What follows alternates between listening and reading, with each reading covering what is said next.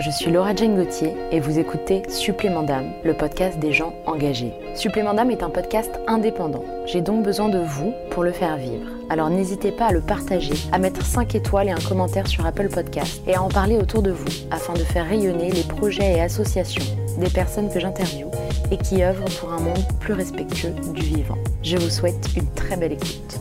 3, 2, 1, c'est parti.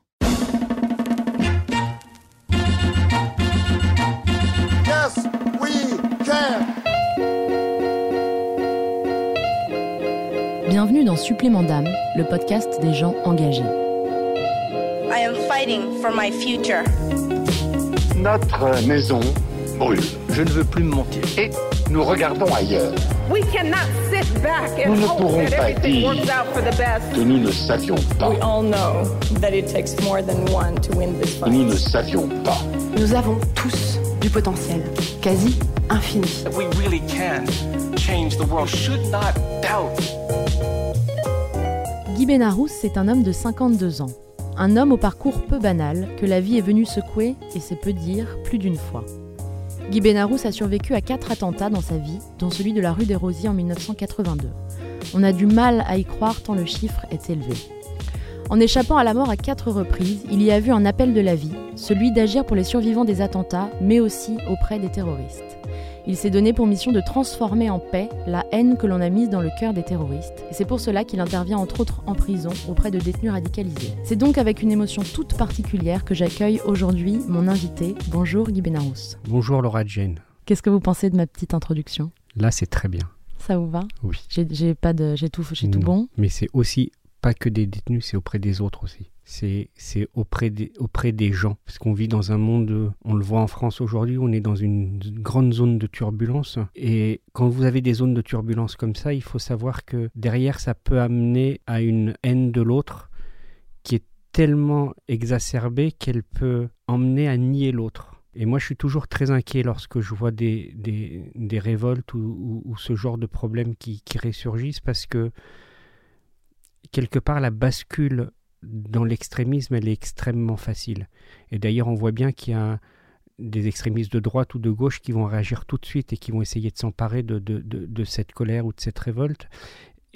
Et on peut arriver à des choses qui sont très graves, jusqu'à la négation de l'autre. Or, la négation de l'autre, c'est la fin de la vie. C'est le- rejet de l'être humain tel qu'il est. On va lui trouver une explication en disant que il n'a pas la bonne couleur, il n'a pas la bonne religion, il n'a pas la bonne nationalité, il travaille pas, ou il travaille trop, ou il est riche, ou il est trop pauvre. On va toujours trouver quelque chose qui va faire que on va renier l'être qui est en face de nous. Et à partir du moment où on est capable de renier ça, on est capable de renier euh, bah, son être. Et donc, euh, on a vu jusqu'où ça emmenait euh, la négation de l'autre. On l'a vu à Pittsburgh il n'y a pas longtemps, euh, avec tous ces courants suprémacistes blancs. On l'a vu euh, dans tous ces attentats qui soient faits par Al-Qaïda, par Daesh, par plein d'autres groupes, où la négation de l'autre permet finalement d'aller tuer l'autre parce qu'il n'a pas de valeur. Qu'il soit blanc, noir, juif, maghrébin, ce que vous voulez, à partir du moment où il n'existe pas, alors finalement, ça donne une grande justification au fait de le supprimer et, de le tuer. Les nazis ont, ont- ont montré jusqu'où ils étaient capables de le faire. Mais malheureusement, l'histoire, elle nous emmène à plein, plein, plein d'actes de, de, ce- de cette, de sorte. Et c'est là où il faut être extrêmement vigilant. Et c'est aussi ce qui m'a poussé, moi, à m'engager chez les hommes. C'est-à-dire qu'aujourd'hui, on a un problème de terrorisme, on a un problème surtout de négation de l'homme sur l'homme. Et ça, c'est une défaite terrible dans un monde qui est normalement moderne. On a le savoir qui est même plus un clic de souris, qui est à, notre doigt d'un smartphone ou d'une tablette, et pourtant, le savoir, il n'a jamais été aussi bas. C'est-à-dire que on est capable de pouvoir faire passer aujourd'hui n'importe quelle information sans la vérifier, et, euh, et parce qu'on a un minimum de sérieux, on peut dire qu'elle est vraie. Et ça, c'est extrêmement grave. Imaginez que demain je prenne euh, une émission de radio et que je dise, vous savez, euh, il y a les Martiens qui vont débarquer et- les Martiens, ils sont juifs. Et, mais si je le dis très sérieusement, il y a des gens qui vont le croire. hein. Et, et- les antisémites vont être très déçus. Mais c'est un gros pipeau. Donc euh, il faut qu'on arrive à, reprendre la chance qu'on a d'être dans un pays en paix. la chance d'être dans un continent qui est en paix, la chance d'être dans un pays où on a le droit d'apprendre, on a le droit de tomber malade, on a le droit d'être d'accord et de pas être d'accord. Et ça, c'est une chance rare. On a le droit d'être malade, on a le droit de se faire soigner. Et, et, et ça, il y a des pays où, vous, où pour vous faire soigner, vous faites 50 km pour voir un médecin, peut-être 100. Mais quand on a cette chance, euh, on s'en rend même plus compte. en fait. Exactement. Et, et nous, on a plein de belles choses dans ce pays. Alors, il y a beaucoup d'inégalités, c'est sûr. Mais le but, c'est que par petits pas et par aussi des grands pas, ben, qu'on gomme ces inégalités, qu'on puisse avancer, et avancer dans la paix, dans le respect des autres. Alors moi j'aimerais qu'on revienne sur, euh, sur votre parcours. Qu'est-ce qui vous est arrivé? Qui vous a mené à vous engager? Et puis évidemment que vous nous parliez de vos engagements, quels sont-ils puisqu'ils sont divers? J'ai parlé de vos actions auprès des survivants d'attentats, mais également euh, auprès de détenus, dont des détenus radicalisés en prison. Je sais qu'il y a d'autres engagements. Alors, comme vous l'avez dit, j'ai été euh, blessé dans un attentat quand j'avais 16 ans. J'ai eu une jambe qui a été complètement déchiquetée par une balle d'un d'un terroriste qui m'a tiré dessus. Hein. C'était pas une balle perdue, c'était pas un accident. Il m'a regardé, il m'a bien vu et il m'a bien tiré dessus. Et, euh, et à ce moment-là, vous perdez votre, votre adolescence. Parce que vous rentrez dans un monde qui vous est complètement inconnu. D'abord, euh, on vous dit que vous n'allez plus marcher, que vous allez peut-être pas avoir de jambes. Et puis après, vous avez toutes ces galères administratives qui viennent se, se greffer. Vous n'avez plus le droit au savoir puisque vous ne pouvez plus aller à l'école. Vous pouvez plus faire des choses euh, toutes simples. À l'époque, les attentats, c'est pas reconnu ni par la sécurité sociale, ni par euh, les compagnies d'assurance, ni par personne. Donc, euh, bah, il faut payer. Il faut prendre des emprunts pour payer ses frais médicaux. Il faut essayer d'avoir une vie normale dans une anormalité de la vie. Parce que vous êtes dans une famille, parce que cette famille à ce moment-là elle est ébranlée, mais comme tous les enfants sont jeunes, il faut garder cette, euh, cette foi et cette, euh, cette force. Moi j'ai eu de la chance d'avoir des parents qui étaient extrêmement pieux et qui se sont dit, ben ok, il nous arrive une, une galère, mais on doit garder la tête haute. Alors ça n'a pas été simple, hein.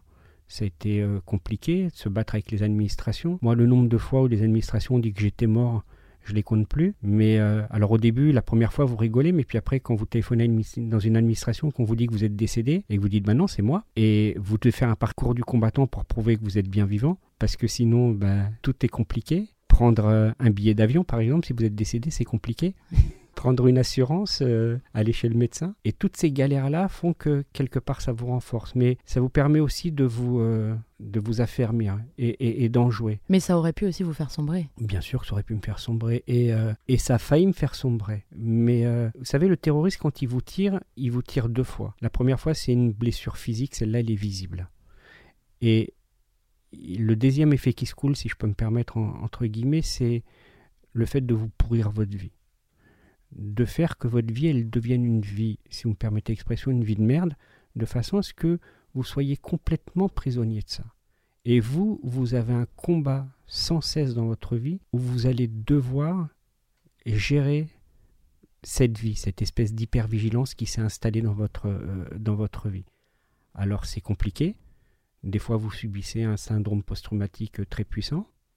Ça a été votre cas? Ça a été mon cas, j'ai failli faire un AVC. Euh, euh, et ça, ça a été compliqué parce que c'est pas la tête qui a explosé, c'est le corps. Et les médecins m'ont montré que ben, l'AVC, il était là. Et que euh, même s'il s'est pas déclenché, il y avait des troubles de la mémoire, il y avait des troubles de concentration, des troubles du sommeil, un certain nombre de troubles qui sont très compliqués à vivre au quotidien parce que vous pouvez plus avoir une vie normale. Et pourtant, vous devez euh, vous battre pour ça parce que, parce que ça vous donne une- même si vous êtes à terre, c'est comme le boxeur qui est qui a pris un gros chaos et qui veut se relever, mais il est encore dans le chaos. Et vous, vous devez euh, vous dire que bah, il faut se relever et sans cesse se relever parce que c'est comme ça et, que vous n'avez pas d'autre choix que de faire ça parce que sinon ben, le combat il est perdu. Alors quand c'est un attentat c'est déjà compliqué. Moi j'ai eu euh, la chance de passer au travers d'autres, soit en étant euh, à un endroit où j'ouvre une porte et ça saute, soit en me garant et où il y a une fusillade euh, devant moi, ou soit euh, pour le dernier en allant à l'hypercachère et au dernier moment une amie me dit euh, écoute moi je veux des macarons et en rigolant je lui dis mais ils sont pas cachers tes macarons. Elle me dit c'est pas grave c'est mon anniversaire c'est moi qui les mange alors va me les chercher et et, et finalement Et cette amie-là elle vous sauve la vie parce qu'elle m'a je change de quai et, et, bah, au lieu d'aller à l'hypercachère, je me retrouve dans un magasin de, de macarons pour, pour mon ami. Mais tous ces, euh, ces coups du destin, on va dire, font réfléchir sur deux choses. D'abord, de dire que c'est pas la victime qui est au mauvais endroit au mauvais moment, c'est le terroriste qui est au mauvais endroit et au mauvais moment.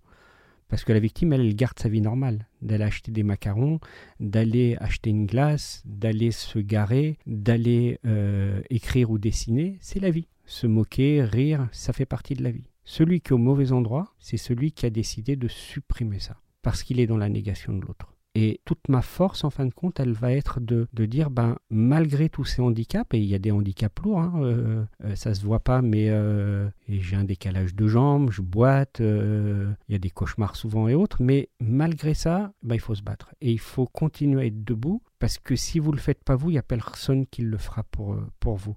Vous aurez des gens qui seront compréhensifs au début, mais c'est un début et c'est c'est de la compassion et la compassion on sait que ça dure pas très longtemps. Et, et moi je me suis toujours dit que c'est pas par la compassion que je devais vivre mais par euh, ce que j'étais capable de faire. Alors je le fais par euh, petits pas comme quand j'ai appris à marcher par des pas de fourmi mais je me dis que vous avez été dans une grotte une fois j'imagine visiter. Oui. et dans les grottes, on voit des fois des toutes petites gouttes d'eau qui sont devenues des, des stalactites énormes, ou mythes si on les regarde euh, dans l'autre côté, euh, dans le froid. Mais c'est aussi par des petites gouttes qu'on fait des petits ruisseaux qui deviennent des rivières. Et euh, combien de fois on regarde à la télé un petit cours d'eau qui est devenu fou un moment et qui est devenu un fleuve Et ben c'est par ces petites gouttes d'eau qu'on arrive à avancer. Et moi je crois aux, aux petits pas. J'ai pas de miracle pour rendre l'humanité plus belle ou plus grande. J'ai juste mon témoignage, juste le fait de dire qu'on est capable de le faire. Et une fois qu'on a la force de le faire, alors après, ben, vous pouvez faire des choses qui sont des non, des non-événements.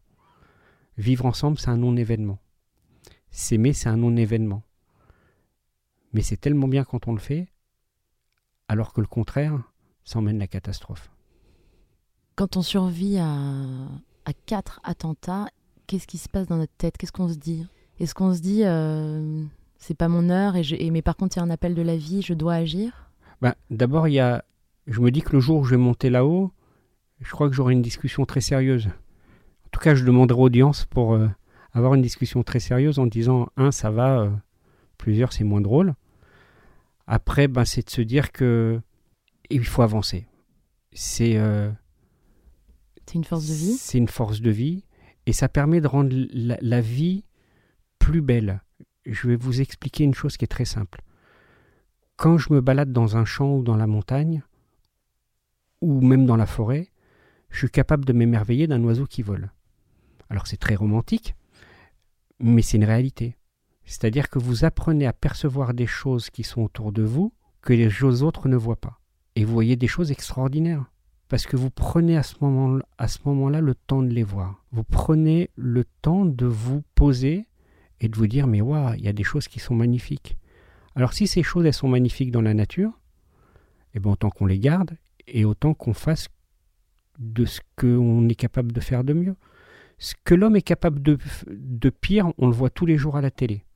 À en devenir fou avec les multiplications des chaînes info et qui Mm. se multiplient, et, et heureusement qu'il y en a, mais on deviendrait fou à entendre que des mauvaises nouvelles. Et, et Dieu sait qu'il y en a. Et pourtant, des bonnes nouvelles, on n'en entend pas beaucoup. Et des fois, on s'émerveille d'une bonne nouvelle qui passe en se disant Waouh, chouette, il y a quelque chose qui est passé. Mais si on essaye tous de positiver, même quand c'est difficile, et même quand vous êtes au fond du trou, et surtout quand vous êtes au fond du trou, et bien quelque part, ça permet de faire un énorme pied de nez à, la vie. Et c'est aussi une façon de s'en sortir. hein. Vous savez, il y a des moments où euh, ben, ce syndrome post-traumatique, il vous ressurgit quand vous l'attendez pas, quand vous, euh, quand vous êtes au plus bas, parce que sinon, c'est pas drôle.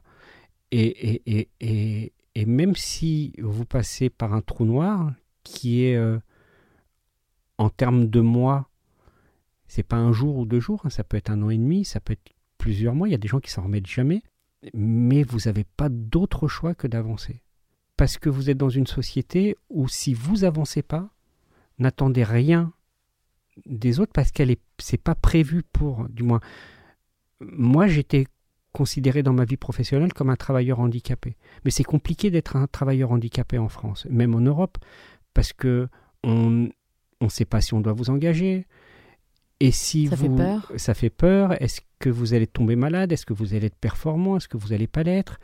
Puis après si vous voulez acheter un appartement ben un handicapé, c'est un cauchemar quand il va acheter un, un- un appartement parce que à partir d'un certain taux d'incapacité, la loi elle est faite que l'assurance est obligatoire pour un prêt, par exemple, pour un prêt d'appartement.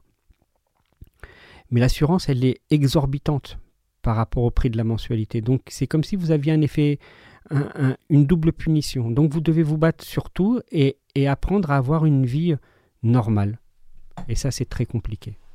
Mais vous n'avez pas le choix. Alors, quelle forme euh, prennent euh, vos engagements Enfin, votre engagement, il, il prend quelle forme? Je sais que vous intervenez à différents endroits. Est-ce que vous pouvez nous en parler? Alors mon, mon, mon premier engagement, il a été euh, dans la ville de Bussy-Saint-Georges, Qui se situe? Qui se situe à 30 km de, de, de Paris, dans l'Essonne. Dans les, en Seine-et-Marne, juste à côté du parc de Disney. Pas très loin, à une, moins d'une dizaine de kilomètres. Vous êtes originaire de là-bas? Et, et dans cette ville, on a eu une, une idée folle, mais une idée qui était un non-événement, qui était de se dire, moi j'étais euh, le guide spirituel de la communauté juive de Bussy. Je précise que les médias vous, vous décrivent comme rabbin. En fait, vous Oui. n'êtes pas rabbin. Non, rabbin c'est un métier, il faut faire l'école rabbinique et je n'ai pas fait l'école rabbinique, donc je ne suis pas rabbin. Mais vous êtes guide spirituel. Voilà, guide spirituel, c'est-à-dire que j'enseignais, j'officiais, je, je, je faisais euh, tout le métier d'un- rabbin, mais je n'ai pas à m'enorgueillir du titre parce que bah, parce que c'est pas mon métier, et que je n'ai pas fait l'école rabbinique. Mais en tout cas, dans cette ville on a mis des symboles de paix partout, on a jumelé la ville avec une ville israélienne et une ville druze, avec euh, des villes chinoises, des villes de, de différents pays, du Portugal et autres. Et on s'est dit, bah maintenant qu'on a construit euh, un lieu de culte dans un préfabriqué un peu pourri, est-ce qu'on serait capable de faire autre chose? Et on s'est dit, ben, maintenant qu'on a ce lieu de culte, on a rencontré un jour les, musulmans qui aussi voulaient euh, un lieu de culte. Et le maire, en rigolant, nous a dit, bah, eh, mais où est-ce qu'on va les mettre?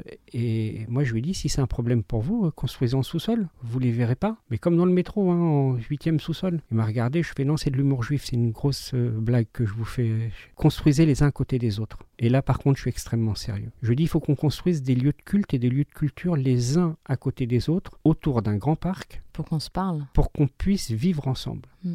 Vivre ensemble, c'est pas ce qu'on a à Carrefour aujourd'hui. Alors je dis Carrefour, je veux pas leur faire de leur pub, mais On euh, parle souvent de Carrefour dans ce podcast.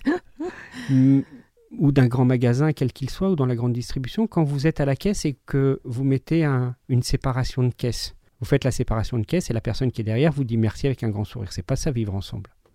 Ça, c'est se côtoyer. Vivre ensemble, c'est accepter que l'autre est une richesse pour moi à partir du moment où sa culture, sa cuisine, son mode de vie est différent mais peut m'apporter et m'enrichir de plein de choses. Alors pas d'argent, on ne parle pas d'enrichissement financier, mais d'enrichissement de savoir. Et tout à l'heure, je disais que le savoir, il est à un doigt de téléphone. Donc Et dès pour- lors qu'il y a un véritable échange, en fait. Oui. Mais l'échange, il l'échange, il se provoque si on a envie de le provoquer. Or, on est dans une société où on dit que c'est l'autre mon problème. Moi, je vais bien. Je vais très bien. C'est mon voisin. Il n'a pas la bonne couleur. Il n'a pas la même origine. Il vient pas du même pays. Il a une cuisine euh, qui qui est très différents de la odorante. mienne. Ouais. Voilà, on se rappelle de ce qu'avait dit une fois un, président. Euh, Il y a plein de choses comme ça. Et l'autre est la source de tous mes maux. Il a une femme qui est plus belle que la mienne. Plein, de- plein de choses comme ça. C'est- Et, et on va trouver plein de. Il a un meilleur travail que moi et pourtant il vient pas du même pays et c'est pas normal. Voilà, on va trouver plein de justifications qui vont nous faire rentrer dans une L'abnégation encore. hein. ah, dans, dans un monde ultra ultra noir en tout cas qui est très ouvert mais qui ferme de très bonne heure on va dire. hein. En fait, on regarde euh, très souvent ce qui nous sépare et, et finalement relativement peu ce qui nous unit. Et je me rappelle que lors d'une conférence, on avait parlé avec euh, la vénérable du temple bouddhiste et, et je crois qu'elle a fait la plus belle déclaration de, de vivre ensemble que moi j'ai jamais entendue. Imaginez que je suis très amoureux de vous, restez calme, c'est pas vrai. Pas de problème. et que je vous offre un, un énorme bouquet de roses rouges. Vous allez être ravis en me disant c'est extraordinaire. Mais maintenant, imaginez que au lieu de vous offrir ce bouquet de roses, qui est magnifique, j'aille chercher des fleurs qui viennent du monde entier, avec des couleurs que vous avez jamais vues, avec des senteurs qui vont exploser tous vos sens et qui vont être devant vous. Eh bien, c'est ça vivre ensemble. C'est accepter la diversité telle qu'elle est. Accepter le fait que, eh ben, ce soit pas tout blanc ou tout rouge et qu'il y ait plein de couleurs qui viennent nous, voir. Et que je vais apprendre de ça. Imaginez que vous soyez la spécialiste de la salade verte. Et qu'un jour, moi, je viens vous voir à la maison en vous disant, euh, tu sais, chez moi, on met des olives. Et que votre copine, elle vient dire ah, nous on met des œufs et l'autre elle va mettre des anchois et l'autre il va rajouter euh, de la viande et l'autre on, on va rajouter un tas d'ingrédients. Ça ne veut pas dire que vous allez aimer. Vous allez peut-être pouvoir dire super, on a rajouté plein de senteurs, plein de couleurs, plein de choses, mais moi ce que j'aime c'est la salade verte. Pourquoi pas?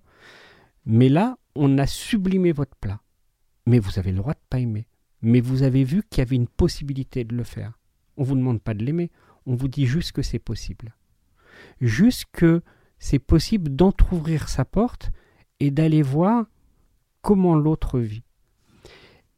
Et bien ça, c'est un non-événement. Et, et, et, moi, je vois que lorsqu'on a fait cette, euh, lorsqu'on a fait cette, cette, esplanade et que j'ai vu chez les responsables musulmans, chez les responsables bouddhistes, chez euh, les responsables de la communauté chrétienne, chez les protestants. Comment ils ont réagi? Bah, Tous pareil. Je, je me suis aperçu qu'on était plein à vouloir la même chose et qu'on avait gardé notre âme d'enfant, tous. Quand on est à l'école, on se rappelle quand on était à la maternelle, enfin grand saut en arrière, on jouait avec tout le monde. Avec tout le monde. Des fois, on se disputait. Mais en tout cas, si on nous demandait de construire un château fort, il y en a qui construisaient le donjon, d'autres qui construisaient les douves, d'autres qui construisaient les jardins. En tout cas, tout le monde avait une activité autour de la construction du château.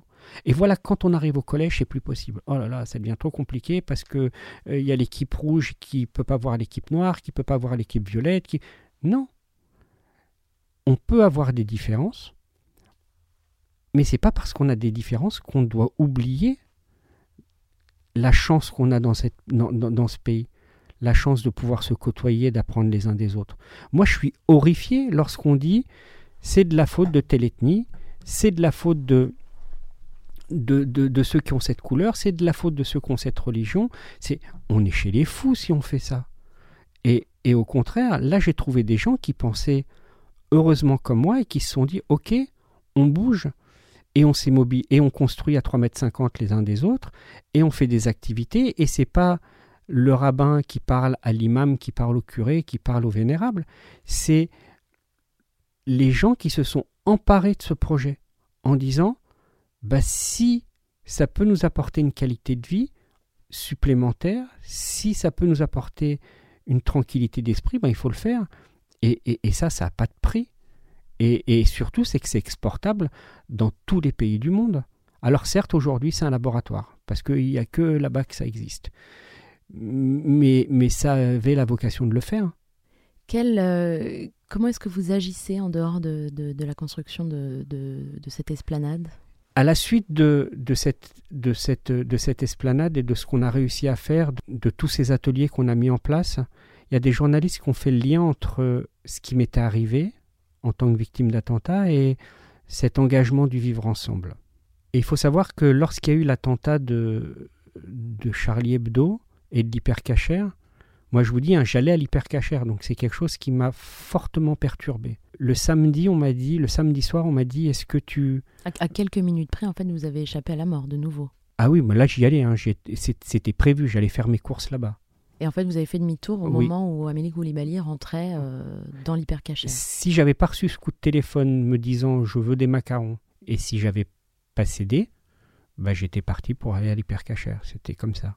Et, et là, j'ai participé à une, à une conférence qui était organisée autour d'un film qui s'appelait C'est dur d'être aimé par des cons. C'était le, le, le, film qui avait été primé à Cannes qui, qui, racontait les caricatures de Charlie Hebdo. Et comment Cabu avait construit les dessins. Et comment justement il s'était battu pour ne pas être pris par les intégristes de tous bords. Et, et là, pour moi, c'est le drame de l'humanité. L'attentat de Charlie Hebdo. Tous les attentats sont des drames, mais, mais là, on a tué mon enfance. C'est-à-dire que pour moi, c'est pas irrévérencieux de se moquer. Au contraire, c'est une forme de liberté. On a j'ai entendu souvent des gens qui me disaient mais oui c'est du blasphème. Et je dis mais le blasphème il existe pour celui qui croit. Celui qui croit pas, il s'en fout. Ça lui parle pas les religions. Nous quand on a créé cette esplanade on s'est dit imaginez qu'il y ait et il y en a plein des gens qui croient pas. C'est un droit de croire ou pas. Et j'entends souvent des gens qui me disent euh, moi j'ai besoin d'être cartésien pour croire. Alors je leur dis euh, vous avez tous été amoureux au moins une fois. Chez les adultes, en général, ça arrive au moins une fois. Chez d'autres, plus souvent, mais au moins une fois. Et je leur dis, vous avez rencontré un homme ou une femme qui vous dit, euh, j'ai rencontré un homme ou une femme formidable. Elle est belle, on va dire pour une femme, elle est intelligente, elle est euh, séduisante, elle sait cuisiner, elle, sait, elle, elle a une culture euh, extraordinaire, elle est douce, elle a toutes les qualités du monde. Et pourtant, quand vous la rencontrez, vous qui la connaissez pas, vous dites à votre meilleur ami, bah, je suis pas sûr que moi j'ai vu ces qualités. hein. J'en ai vu peut-être d'autres, mais pas celles que tu me décris. Mais c'est un acte inconscient de, de croire. C'est c'est pas cartésien. Lorsque je crois, je crois ou je crois pas. Mais c'est pas grave, tant que ça reste pour moi. Croire, c'est pour soi, c'est pas pour les autres. Si je me mets à croire pour les autres, ça veut dire que je vais imposer ma croyance aux autres. Et, non, je suis ce que je suis et je crois ce que je crois. Mais c'est pas parce que je crois que je dois imposer aux autres et c'est pas parce que je ne crois pas que je dois aussi imposer aux autres. Il y a et la France là-dessus, elle est bien faite parce qu'elle a une euh, une séparation de l'Église et de l'État dans cette loi de 1905 qui fait bien les choses, qui dit il y a des endroits où la religion elle rentre, il y a des endroits où la religion elle rentre pas. Pour les attentats de Charlie Hebdo, c'est pareil. Eux, ils croient pas et ils se revendiquent en tant que non-croyants. Et ils disent, à juste titre, on ne croit rien, on se moque de tout. Et ben voilà, c'est pas plus compliqué que ça. Si le journal il vous plaît pas, vous l'achetez pas. Si au contraire vous êtes mort de rire parce que vous êtes un fidèle lecteur, eh ben vous le lisez, vous êtes mort de rire. Et peut-être même que si vous êtes un fidèle lecteur et que l'article vous plaît pas, ben vous, passez. Comme vous le faites avec votre télé. À, la télé, quand il y a un programme qui vous plaît pas, ben vous zappez. Point barre. Ça, ça va pas au-delà. Mais c'est pas parce qu'il y a un programme qui vous plaît pas à la télé que vous allez tuer euh, ou vous allez faire sauter la chaîne. Vous pouvez ne pas aimer cette chaîne et pas la regarder et ça s'arrête là. Et c'est là où ça aurait dû s'arrêter. Et là, on a vu jusqu'où c'était capable d'aller. C'est-à-dire que jusqu'où on était capable d'aller pour pouvoir euh, affirmer sa croyance. Et moi, je crois que que ce soit Jésus, Mahomet ou, ou, ou Moïse, je pense que c'était des gens qui étaient pris d'une spiritualité que nous, on est incapable d'avoir. Après, les hommes, ils en font ce qu'ils veulent hein, de, de, de, de ces enseignements. Ils peuvent en faire du meilleur et ils peuvent en faire du pire. Ils peuvent l'interpréter. Et on peuvent- peut l'interpréter comme on veut.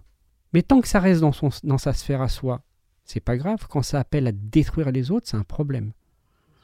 C'est c'est un problème parce que on revient dans cette négation de l'autre.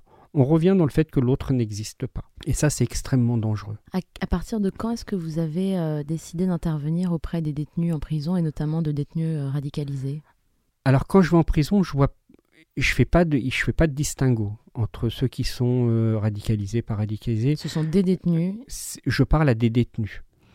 Et c'est important pour moi parce que je leur raconte mon parcours de vie, de ce que j'en ai fait, ce qui m'est arrivé. Et c'est euh, une conférence qui est passionnante parce qu'elle se fait dans un respect mutuel que j'ai rarement connu ailleurs.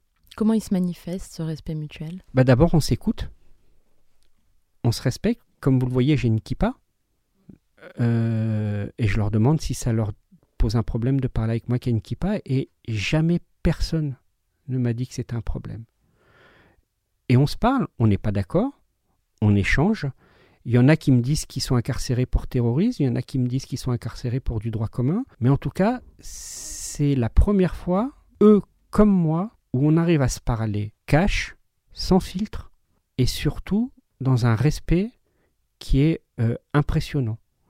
Et mais tout y passe, il n'y a pas de questions qui sont éludées. Et au départ, c'est difficile parce qu'il faut savoir euh, enregistrer toutes les questions et pouvoir y répondre. Mais en tout cas, ça fait avancer les choses. Et alors des fois, moi, j'utilise l'humour, des fois, j'utilise euh, des choses extrêmement sérieuses. Et, ce que je leur dis, c'est que quoi qu'ils aient fait dans leur vie, bah, le jour où ils vont sortir, je leur souhaite d'avoir une vie euh, normale. Et une vie normale, c'est pas une vie où on leur colle une étiquette. Parce que, comme vous l'avez vu, j'ai ma kippa, euh, une étiquette, chez les juifs, on sait ce que c'est. hein. Pendant la, la Seconde Guerre mondiale, on en, a, on en avait une étiquette sur le cœur. hein.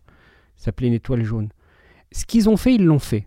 Ça ne ça excuse pas l'acte, mais il est fait.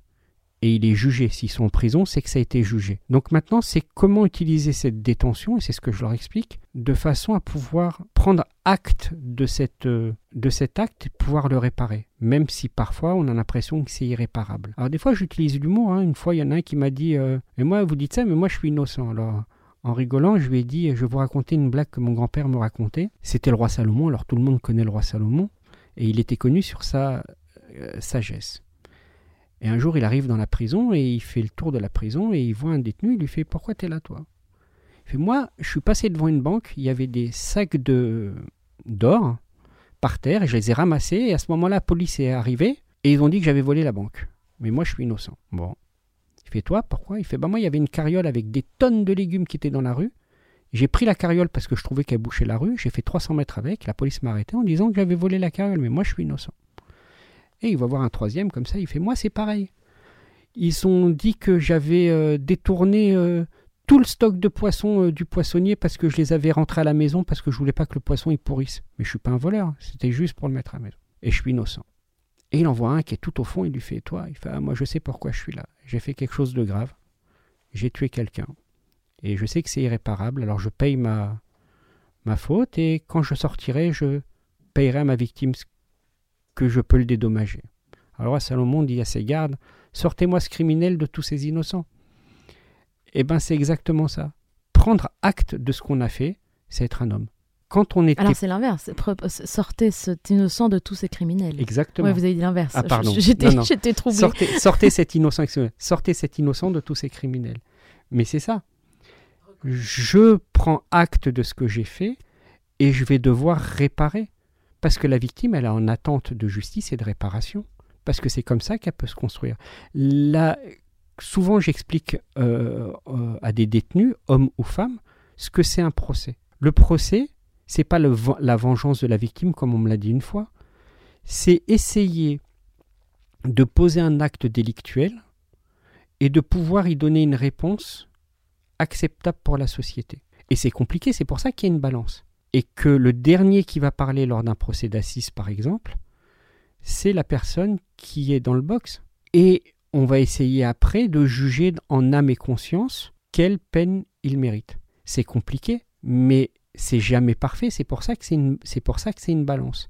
Et c'est pour ça que derrière, vous avez un appel et un pourvoi en cassation. C'est compliqué, c'est long, mais c'est aussi une forme de liberté. Qu'est-ce qui, vous, vous motive, entre guillemets, à aller en prison? Pourquoi est-ce que vous, vous y allez? Parce qu'on me l'a demandé d'abord, et comme je vous l'ai dit, c'est un, un espace de, de, de, de discussion qui est rare. Vous avez un espoir derrière de... de changer les choses? Je suis sûr que les gens ils sont bons. Moi, je suis sûr que.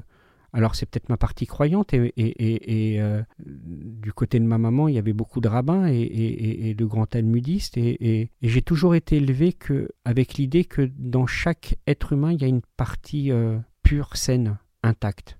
C'est comme, vous connaissez tous la guerre des étoiles. On a tous Oui. été élevés là-dessus. Et on sait tous, euh, je suis ton père, ce que ça veut dire, hein, avec Dark Vador. Dark Vador, il va chercher la partie la plus noire qu'on a en nous. Et de l'autre côté, on a un maître Yoda qui dit, ben non, il faut aller chercher la partie la plus noble qui est en nous. Ben, c'est exactement la même chose. Et je l'utilise en prison. Et, et- et- j'utilise même le roi lion en lui disant que quand le singe, il va frapper le jeune lion en lui disant, retourne chez toi, il lui donne un coup sur la tête. Et le petit lion, lui dit, c'est douloureux. Il fait, oui, mais c'est du passé. L'acte, il est fait. Maintenant, c'est ce qu'on va en faire. La probabilité pour qu'on se parle, eux et moi, elle était de 1 sur plusieurs milliards. Et pourtant, cette discussion a lieu et elle se passe dans un respect infini et mutuel et, qui vaut le fait de, pouvoir discuter, de pouvoir mettre les choses à plat, sans haine, sans émotion. Euh, moi, je ne vais pas pour leur dire vous êtes responsable de mon handicap. hein. Ça serait euh, inapproprié et irrespectueux. Mais à l'inverse, est-ce que, est que vous sentez qu'il y a un effet thérapeutique pour vous? Pas forcément Pas que aller tout. en prison, mais à agir Non, pas du tout. Pas du tout. Pas du tout. L'aspect thérapeutique, c'est le médecin qui le gère et il le gère très bien. Euh, faut pas mélanger les choses. Et ça serait. Je parle pas forcément d'aller en prison, je parle Oui, oui. de vos différentes actions. Est-ce que ça... Non, ça, ça voudrait dire qu'on n'est pas capable de, de faire les choses par soi-même. Et, et ça, il faut, il faut surtout pas faire ça. Dans quel sens? Dans le sens où ce qui nous arrive, c'est un acte extraordinaire, entre guillemets, parce qu'on est plongé à ce moment-là dans la guerre et dans la violence. Mais on ne fait pas ça pour se réparer. Pour se réparer, on a des médecins. Pour se réparer, on a des psys. Pour se réparer, on a la nature, on a l'amour, on a plein de choses. Alors je dis pas que ça marche. hein. Il, y a, pour des gens, rien ne marche. Et je vous disais tout à l'heure, quand le syndrome post-traumatique il se met en route, bah vous êtes dans le trou noir. Et ça peut durer plusieurs mois. Il prend quelle forme ou il peut prendre quelle forme le Moi, il a syndrome pris la forme de anodine, des, euh, des pétards. C'est-à-dire mon vous- cerveau a. Vous entendez des pétards? Non, j'ai des gamins pour fêter la fin de l'école ont jeté des pétards. Mais le fait d'entendre les pétards et d'avoir la police qui arrive en même temps, mon cerveau a vu que c'était des enfants en disant Bah, euh, ils sont un peu cons. Mais mon ventre, lui, a envoyé un- une autre information au cerveau en disant euh, Ok, c'est des ados, c'est peut-être euh, des imbéciles, mais moi j'arrête. Et j'arrête de fonctionner.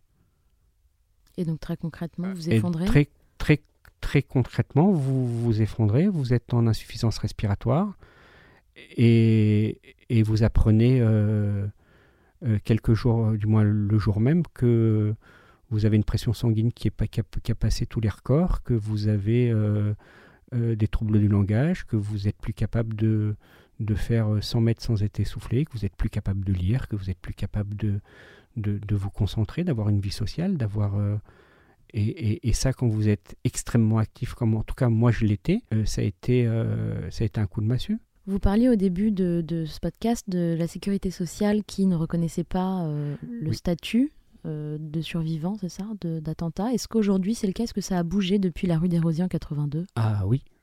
Et ça a bougé alors. faut savoir qu'en 82, il n'y a rien. On ne sait pas ce que c'est, c'est dans aucune nomenclature. Donc le seul choix que vous avez, c'est prendre un prêt bancaire et de payer. Parce que de toute façon, voilà, votre assureur, il vous dit en toute bonne foi que c'est pas dans le contrat, et on sait tous comment les assureurs font. Vous n'êtes pas censé ignorer le contrat qui vous couvre, et selon l'article, alors je dis n'importe quoi, 428 alinéa B de la page 345 du contrat, il n'y a pas attentat. Et la sécurité sociale vous dit que dans la nomenclature de la sécurité sociale, le mot attentat ne figure pas. Mm. Donc on est désolé, mais retournez-vous devant votre assurance. Donc au bout d'un moment, vous pétez un petit peu un câble. En tout cas, euh, euh, c'est ce qui a été le cas de mes parents. hein. Et, et parce que les soins, il faut les payer. Et Et que ça coûte très cher. ça coûte très cher parce que vous les payez comme si vous étiez un touriste. Et moi, la deuxième fois où je me suis fait opérer, je me rappelle aux admissions de l'hôpital de euh, l'employé à l'hôpital me dit il y a un problème sur votre dossier. Et en rigolant, je lui ai fait oui, la première fois, j'avais pas pris rendez-vous, mais je suis venu sans prévenir à l'improviste, mais, mais là, je viens euh, avec un rendez-vous, donc ils m'attendent. Et ils vont vraiment m'opérer. Mais c'est des contentieux, c'est vous devez prendre un avocat, vous de... mais vous vous battez contre du vent puisque ça n'existe pas. C'est l'effet qui se coule dont vous parliez tout à l'heure Oui. en fait. C'est tout ce que vous découvrez après. Absolument. Et il a Et fallu attendre très longtemps pour avoir euh, une reconnaissance. Moi, je l'ai reçu, la reconnaissance, en 1994. Donc la reconnaissance existe de- depuis ce moment-là? Apparemment, plus tôt, je crois, à partir des attentats de 86, elle s'est mise en place. Mais en tout cas, pour nous, ça a été plus long. On l'a reçu à peu près en 94. Et, euh, et là, les choses changent, mais vous devez vous battre sur, euh, sur tout. Mais il n'y a pas un dossier sur lequel vous vous battez pas. Parce que Encore a- aujourd'hui? Bah oui.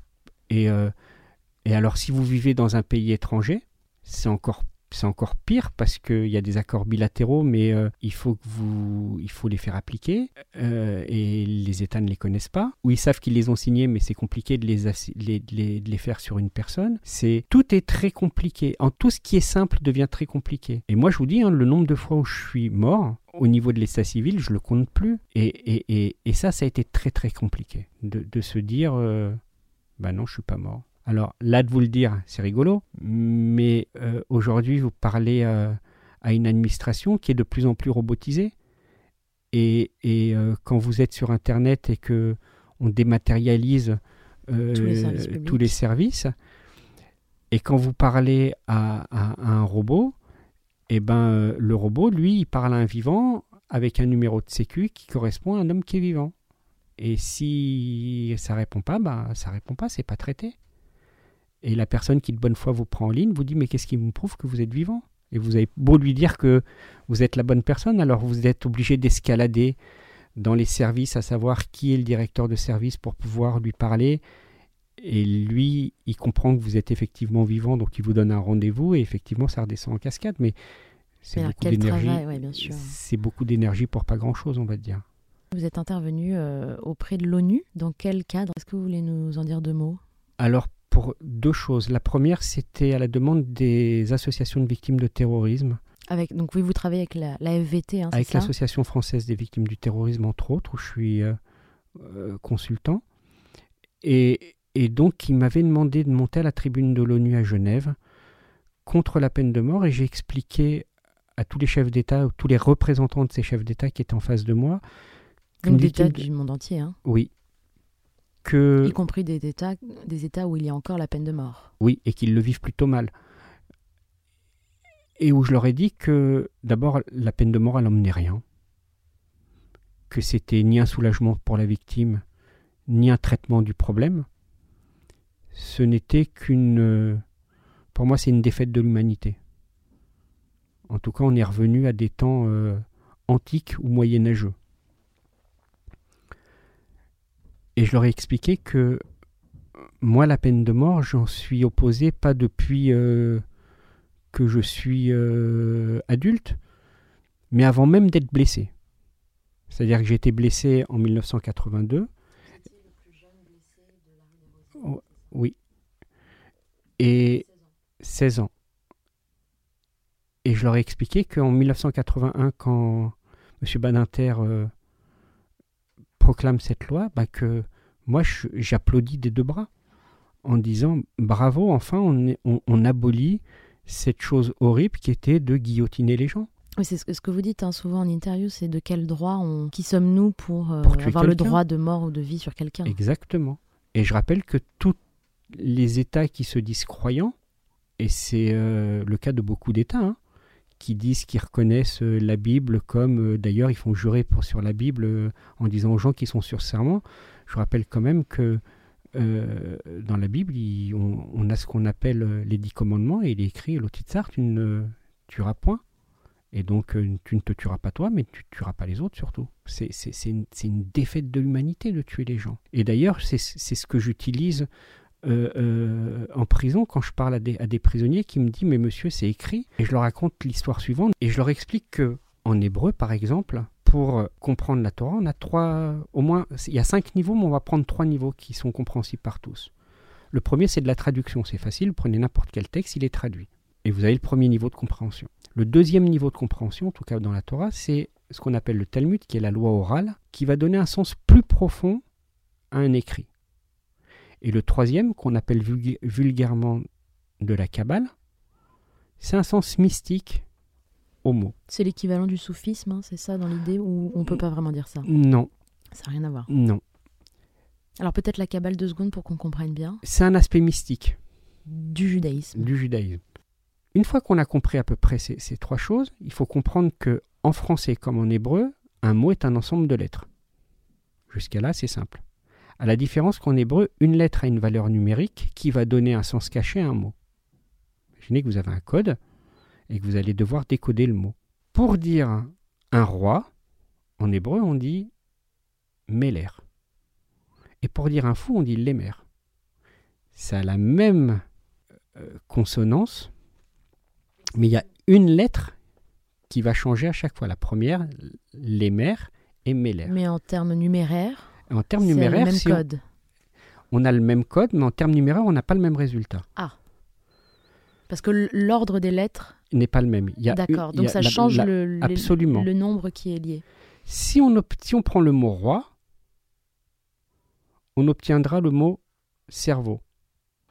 Mais si on prend le mot fou, on obtiendra le cœur. Comme pour nous dire, si ton cœur domine ton cerveau, alors tu es un fou, parce que tu travailles qu'à l'affect. Mais si ton cerveau domine ton cœur, alors tu es un roi. Et comporte-toi comme un roi. Et quel est le rôle du roi? C'est pas de régner ou de faire, c'est de donner du pain à son peuple et de devoir le défendre éventuellement. Mais c'est surtout de nourrir son peuple et de le nourrir pas que euh, de façon euh, à le nourrir euh, de façon basique, mais c'est aussi de le nourrir intellectuellement et de lui permettre de s'élever et autres. Mais c'est ça qu'on nous demande à un être libre. C'est pas de répondre à l'affect.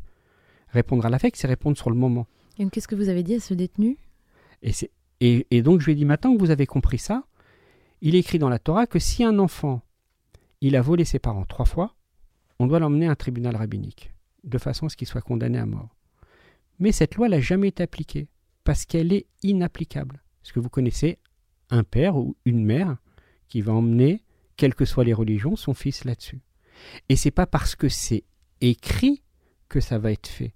C'est pour ça que il y a, on- c'est pour ça en tout cas dans le judaïsme que vous avez des rabbins, des juges, un certain nombre de contre-pouvoirs qui vont se mettre en, en- en- En place. en place.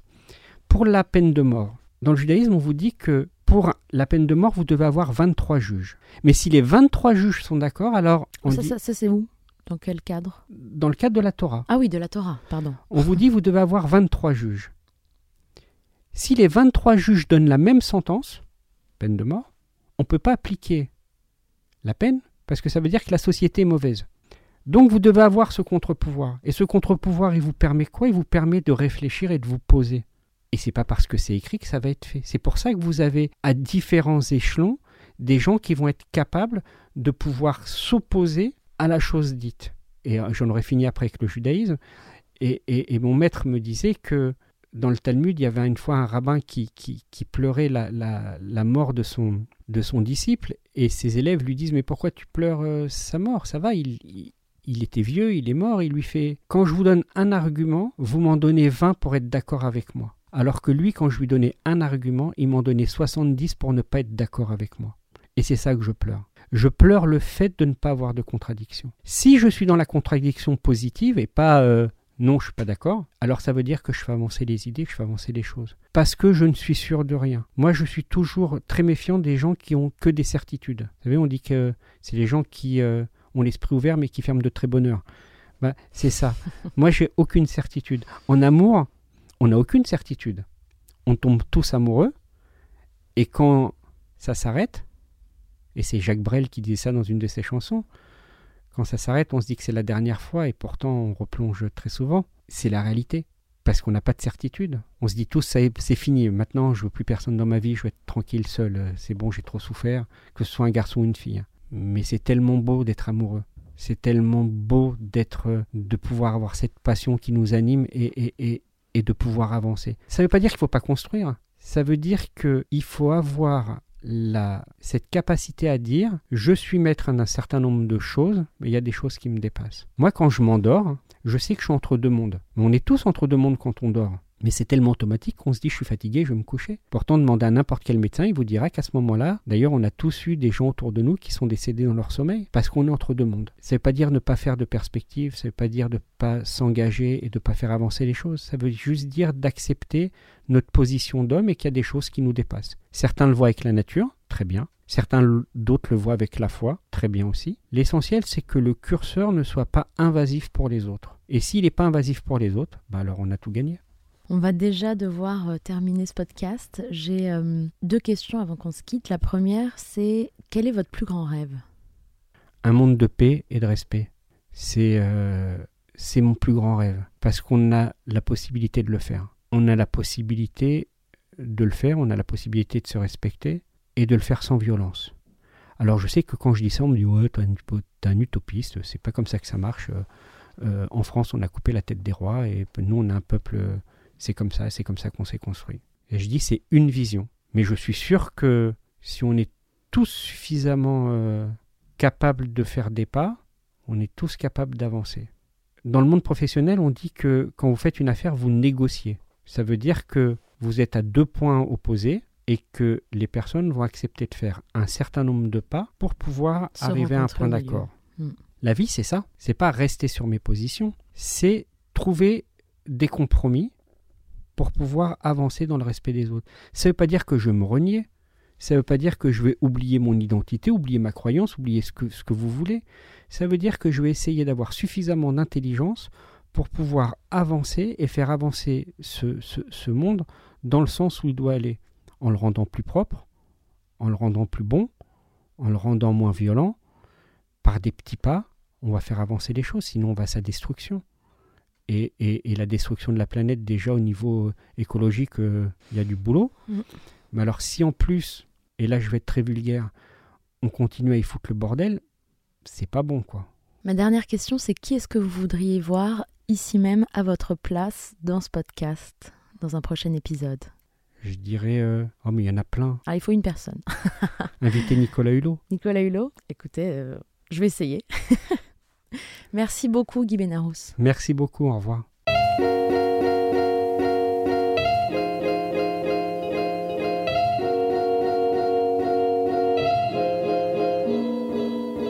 Je suis Laura Jane Gauthier. Supplément d'âme est un podcast indépendant, alors n'hésitez pas à le partager sur les réseaux sociaux et à mettre 5 étoiles et un commentaire sur Apple Podcast.